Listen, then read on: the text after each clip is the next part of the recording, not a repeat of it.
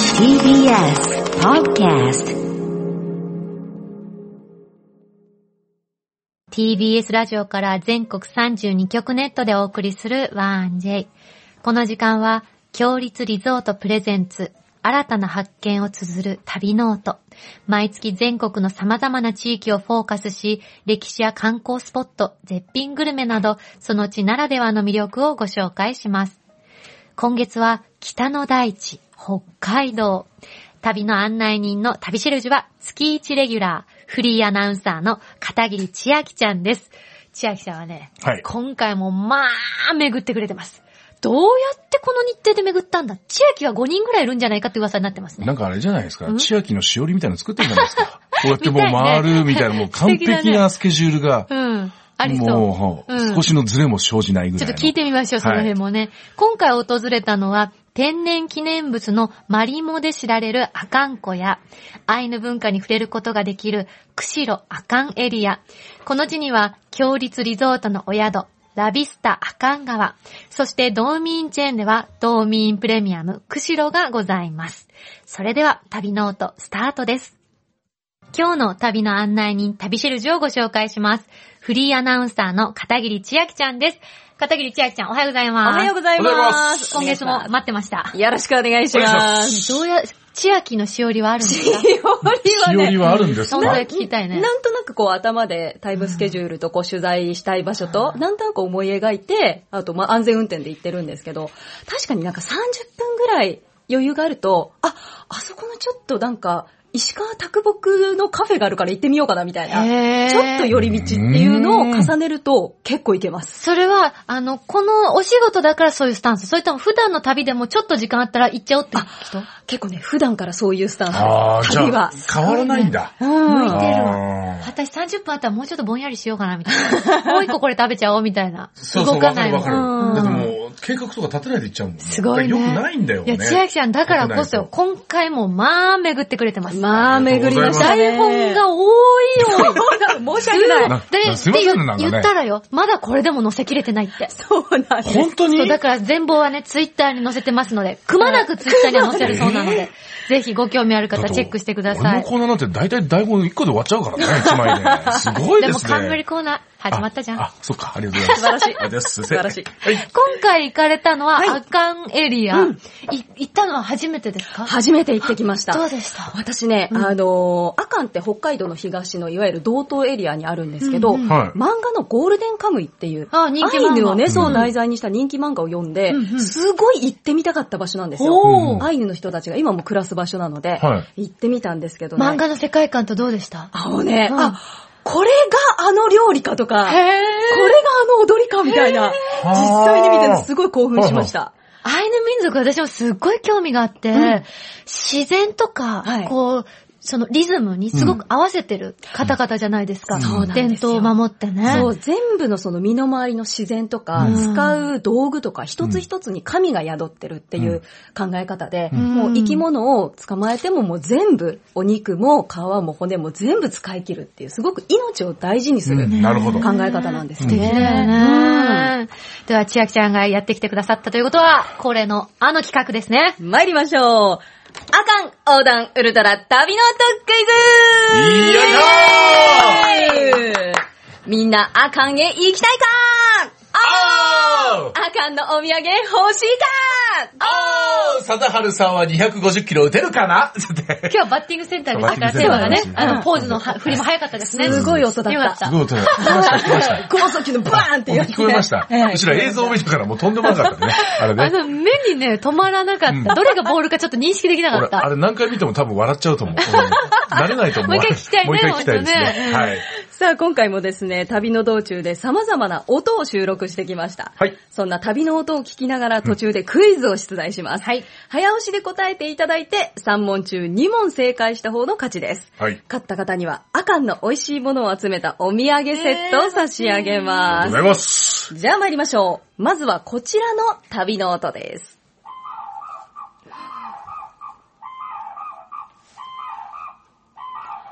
これ、何だと思います聞き慣れないな、すごい鳥ねの。元気。鳥よね。鳴き声を鳥は鳥よ。これね、単調、鶴の鳴き声なんです。あーそう。釧路空港から車で20分、単調の研究や保護情報発信などを行っているアカン国際ツルセンターグルスという施設があります。うーん。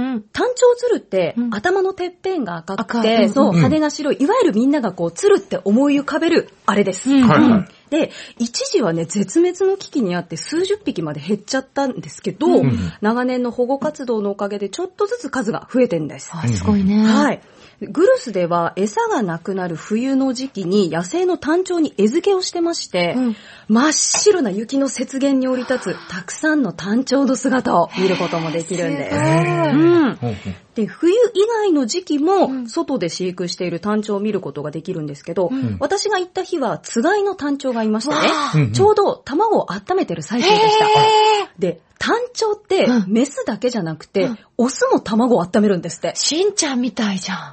子育てに協力的。ああ、そうですね。しかも、あの、お腹も大きいから、ちょっと暖かいのかな、みたいな感じあいやでもそううことかなと団思長っはてスリムだスリムか。うん足も長いしねごめんなさい。うごんめん なさい。謝らないすいまで。せん。取っちゃって知ってる わ、ダイダイエット企画頑張ってること。うんあまり変わんないんですけど、そうですね。はい。そうで、鶴の器官って細長いから、うんさっき聞いていただいたみたいに、管楽器みたいなね、うんうん甲高い大きい音が出るんであす、って。長いから高んだ長いからそうへえ、面白い楽。器みたいな構造になってるんですって。へえ。では、続いての旅の音、お聞きください。ああ、いい音だ。な、えこちらは、アカンのシンボル、アカン湖の水の音です。ラビスタアカン川から車で10分のところにあるアカン湖。火山が噴火してできたカルデラ湖なんですね。うーん。天然記念物のマリモがいることでも有名なんですけど、うん15センチ以上の巨大なマリモが群生してるのは世界でもアカン湖だけなんです。すごいようんね。水深が深すぎないとか、うん波が強すぎないとか、大きく丸く育つ環境が整ってるんですっうんて。へえ。ではここでクイズですあれ、ちょっと、いつもと違う。キラキラ気が抜けました。うんちょっと新しい感じになったのかなと思いました。はい。マリモは成長すると、大きくなる以外にも、ある変化があります。えさあ、それは一体何でしょうか毛が全部抜ける。おー、はいはいはいはい。大きくなったと思ったら、一旦めちゃくちゃ小さくなっちゃう。おー大きくなったのに、みたいな。色が変わる。あー、色の変化ではね、ただ、ちょっと心配になる変化です。心えはい。ただ、見た目ではわかりません。さあ、何でしょ見た目でわかんない。餌を食べない。う 餌はもともと食べない。もです、もです。配なこと心配なこと 夜寝ない。不眠だね、 不眠マリモだたね。まに落ち込んだ表情をす る。がっがっかりマリモだね。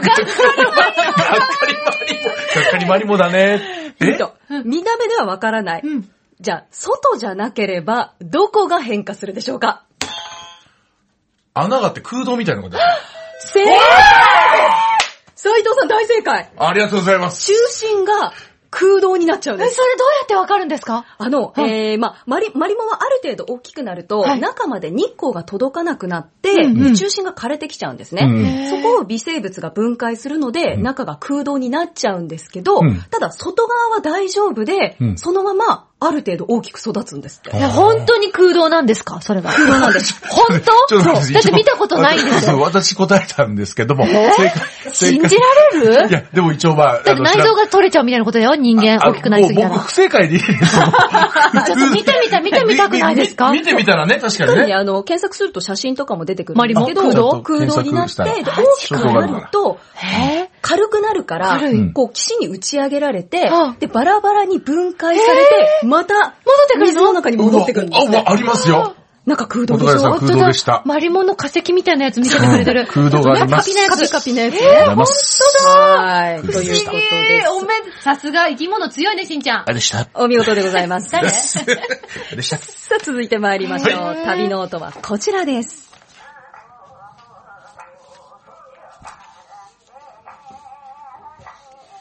はい、こちら、アイヌの伝統音楽です。うーん。この音楽が流れているのは、うんラビスタアカン川から車で8分のところにあるアカン湖アイヌコタンです。はここは北海道の先住民族アイヌの人たちが暮らす北海道最大の集落で、アイヌ料理を味わえる飲食店とか、うんうん伝統的な木彫りの民芸品のお店などが並んでましてね、うんカラフルなこう、お店が並んでて、すごいね、あの、いい雰囲気なんですよな。んい。へか、パえ。パッと見た感じ、日本じゃないみたいな感じしませそんうちょっとね、異国の雰囲です気、ようねん、ありますよね。そうなんです。アイヌ文化を伝える立派なシアターもあって、うん伝統的な歌とか踊りを生で見ることができるへーいんいでなあす。そのアイヌコタンにある木彫りの民芸品のお店、ニタユンクルの店主、渡辺澄夫さんにお話を伺ってきました。お聞きください。そうですね。はい。まあ、もともとが狩猟民族だから、あの、大体こう、野にあるね、草花から模様は来てると思うんですよね。うん独特です。魔除けなんですね。この尖った部分がね、必ずあるんですけど、それが植物のトゲとかね、そういうのから来てると思うんですけどね。それが守り、その魔除けの模様で。そっか、この植物をデザインしたこのうん。トゲでそうですね。魔を刺す。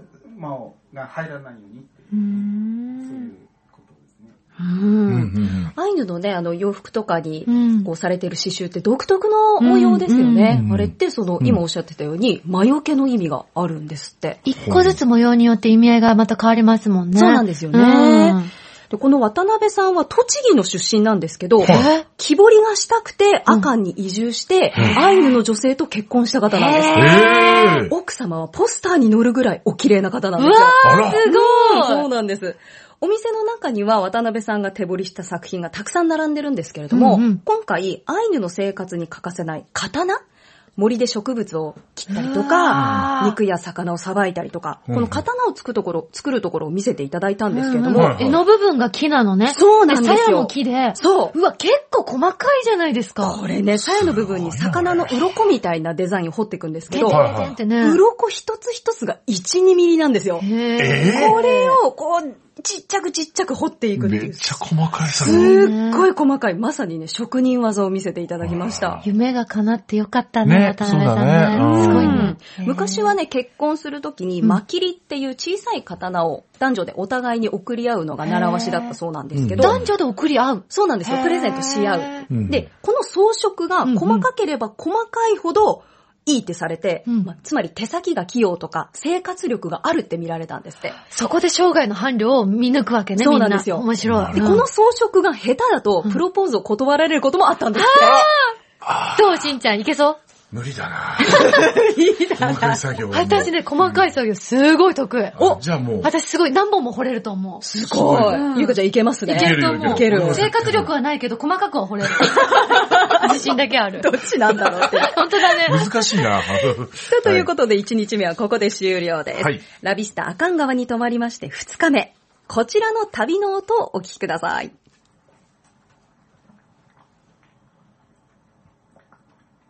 聞こえますポコポコ言ってない な、なんだこれ何の音だと思いますか湧いてくる音。うんなんか、あれか。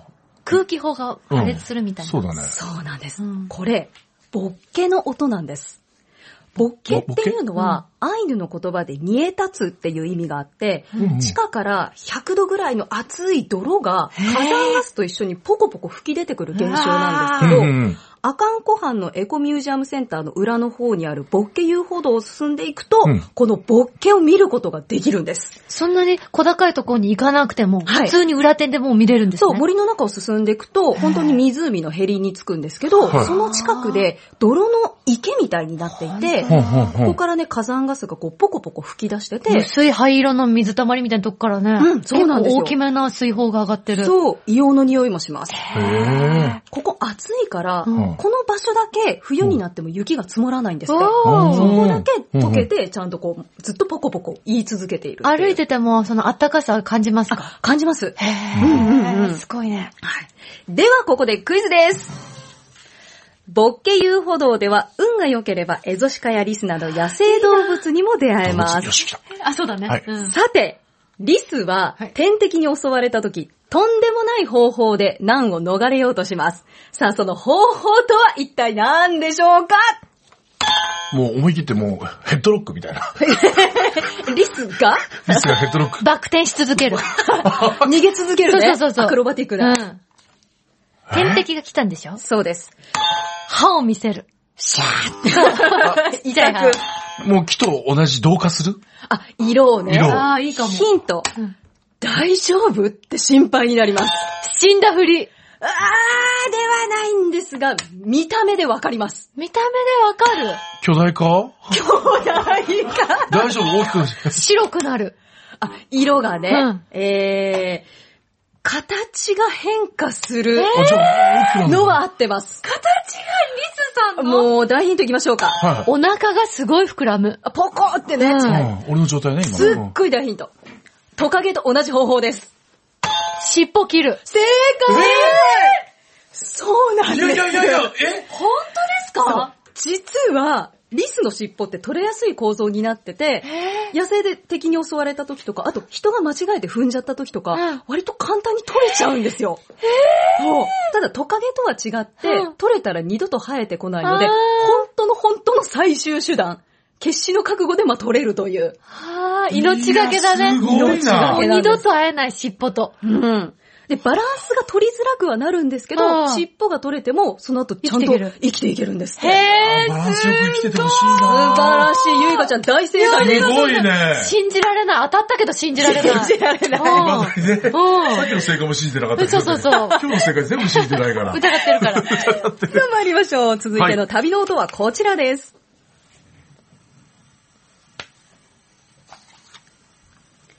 はい。日本最大級の規模を誇る釧路湿原を見渡す細岡展望台にやってきました。うん高台にあるのねで、今笹の音なんですけど、うんいい風が吹き抜けるんですよ気ね持。ちいいようね。ん。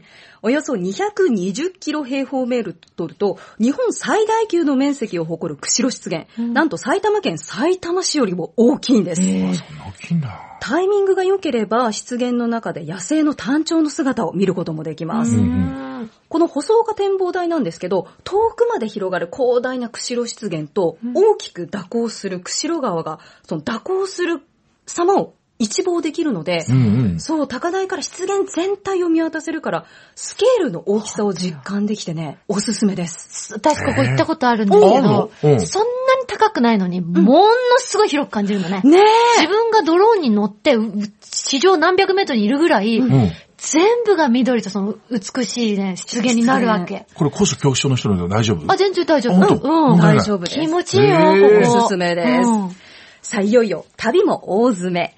最後に、釧路で有名なご当地グルメ、スパカツを食べに、レストラン泉屋本店に行ってきました。スパカツパカツって聞いたことありますない。スパカツスパカツっていうのが、うん熱々の鉄板の上にうん大盛りのスパゲッティ、いいね。はいさらに大きいトンカツ、へさーらにたっぷりのミートソースが乗った名物メニューなんですえ。、とんかつの上にもミートソースなんですかそうですほスパー。ゲッテ最強だィね、トンカツ、ミートソース。ソースではなくて、ミートソース。そうなんです美味しそそうやんれがいい。 それでいいよ。正解もうそれで正解。ううんん結構ボリュ。ーミーよ。そうなんあーですよもういいね。もそりもりれだよで美す。味しそもうう。これでいい。これ鉄板がまたね、テンション上がるね。重々なんですよ、うん昭和35年にレストラン泉屋が考案しまして、今では釧路のいろんなお店で出されているご当地グルメなんです。へ揚げたてサクサクのカツとね、コクのあるミートソースとスパゲッティが合うんです合わないよ。ーわけちないんあだちゃんのリポーターも耳に毒だね。もうその通りだいいねな刺激されちゃっても。もう今おー食べた感じになっちゃった美味しいうんかなりボリュームがあるから、ゆいかちゃんでも満足できると思います。へーいいね。ではここで最後のクイズです。はい。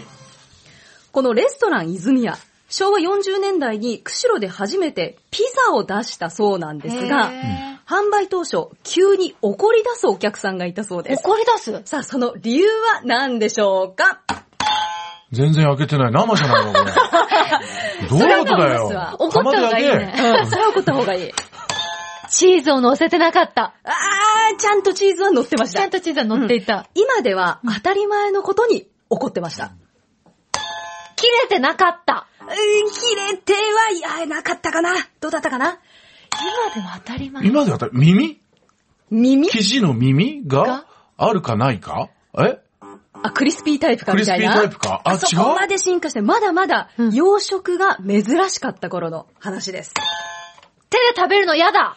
せえーーすごいねめちゃんなんでわかったんですかだって、昔の人たち箸使ってるから、箸が起こせって言うのかなと思って。そうなんです。ね正解は手で食べると、手で食べさせるとは何事かと思何った。事か。それ本当なんです。 本当。歌わない。ゆいかスタイルそうだよ。私今日じゃ ないのかい。証拠見せてもらえるとわかんないよ。本そう当ななんのです。まあね、当時洋食珍しかったの面で。白いんだね、正解にね、難癖つけるってね、笑っちゃった。本当こういうことずっとこういうことね、ありがとう。本当ですうか、んいやーさあ、ということで、ウルトラ旅ノートクイズ勝ったのは、ゆいかちゃんですさすおめでとうございますさすがやっぱりね、釧路はね、1ヶ月私滞在してたことがあるんで、うん愛してるんですよ。なるほど。素晴らしいうわ、何これ何ですか今日はね、うんお土産詰め合わせの中から、魚甘さの三万まを召し上がっていただきます。三万まあこれですねはい、お皿に乗ってる。いただきはまい。す。釧路のサンマをじっくりとタレに漬け込んで、うん炊き込みご飯に乗せて炭火で焼いた一品でございます。あ、このリアクションは本当に美味しいね。これ目が開いております。うん。あのね、大葉が入ってます。あ、そうなんだ。ええ真ん中にね。ううん。それがとても。も爽やかで美味しいです。ううん。ん。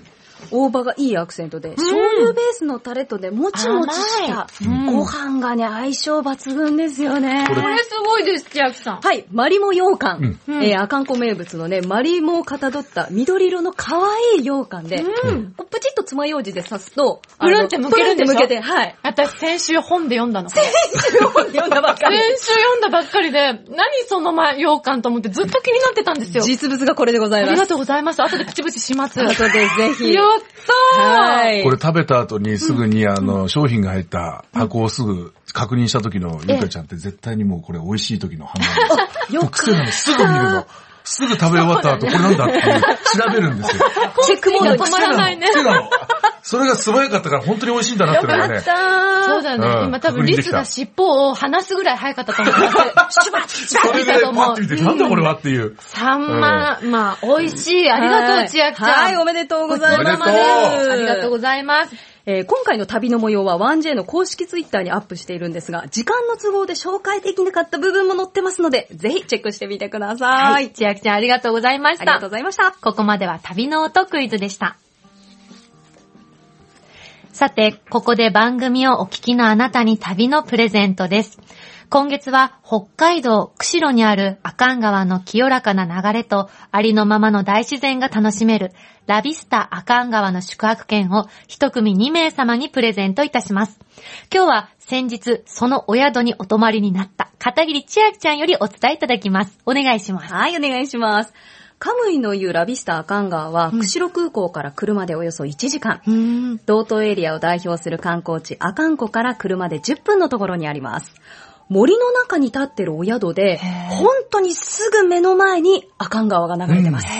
大自然満喫できるんです。めっちゃこうマイナスイオン感じそうですね。浴びまくりでした。うん温泉は敷地から湧き出るかけ流しの天然温泉で、森の中でうん阿寒川のせせらぎを聞いて、へーその流れを見ながら身を委ねる露天風呂、癒されます。あそしてすべての客室にヒノキ作りの温泉風呂を完備。最高じゃないですか。そうなんですよ、うんお部屋の窓がすごく大きく作られてて、うんはい窓辺に座りながら阿寒川の景色を堪能できるんです。んそしてね、ここすごいのが、うんエゾシカがすぐ近くまで来てくれるんでいす。やえ、千秋ちゃん出会えたんですか出会いました。えほぼみんな出会いました。あのね、本当に自然の中に立ってるので、うん食事どころとかお部屋の窓のすぐそばまでエゾシカがね、来てくれるんですよ。え、彼らは別にビクビクはしてない普通に。全然普通にいまー。あ、じす。ゃあ慣れてるんだ。すごいね。そしてお食事、うん名物のコタン鍋、ズワイガニとか地魚とかわあ野菜をいい煮ね込んだブイヤベース仕立てのお鍋も美味しかったです。お刺身も新鮮でプリプリです。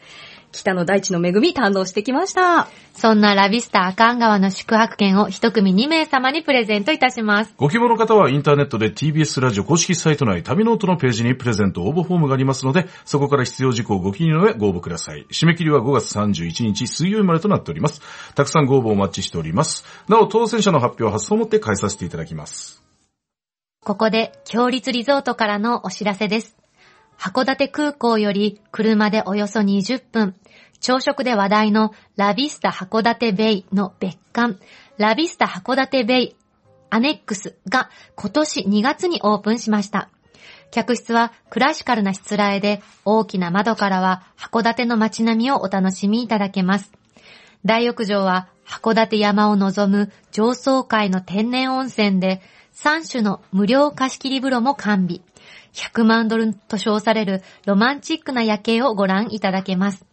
朝食は北海道の食材にこだわった新鮮な魚介類の盛り放題の海鮮丼やオマールエビのビスクスープなど、多彩な和洋メニューをバイキング形式で、また夕食は和食懐石で、メインは北海道産の牛しゃぶをはじめ、お好きなだけご注文いただけるお寿司をご用意しています。詳しくは、強立リゾートの公式ホームページをご覧ください。このコーナーではあなたのメッセージもお待ちしております。北海道を訪れた旅の思い出はもちろん、強立リゾートにご宿泊された方の感想を番組までお寄せください。メールで 1j.1j.jp、1j.1j.jp です。件名には必ず旅ノートとお書きください。千秋さん、今回もすごかったですね。あーありがとうございました。毎回楽しいね楽しいうね。ん。来月どこ行きますか私のふるさと、山形に行ってまいりあおます。ー行ってらっしゃい激推しグルメいっぱいあるので楽しみにしててください。楽しみにしてます。来週の旅ノートもどうぞお楽しみに。